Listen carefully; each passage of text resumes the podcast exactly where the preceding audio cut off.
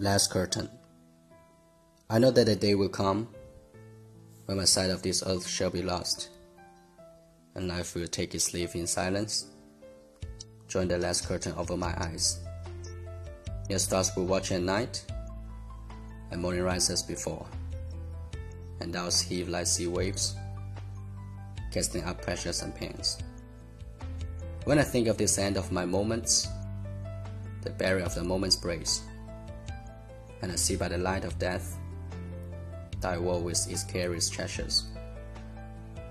Rare is its lowest seat, rare is millions of lives. Things that I long for in vain, and things that I got, let them pass. Let me but truly possess the things that are ever spurned and overlooked.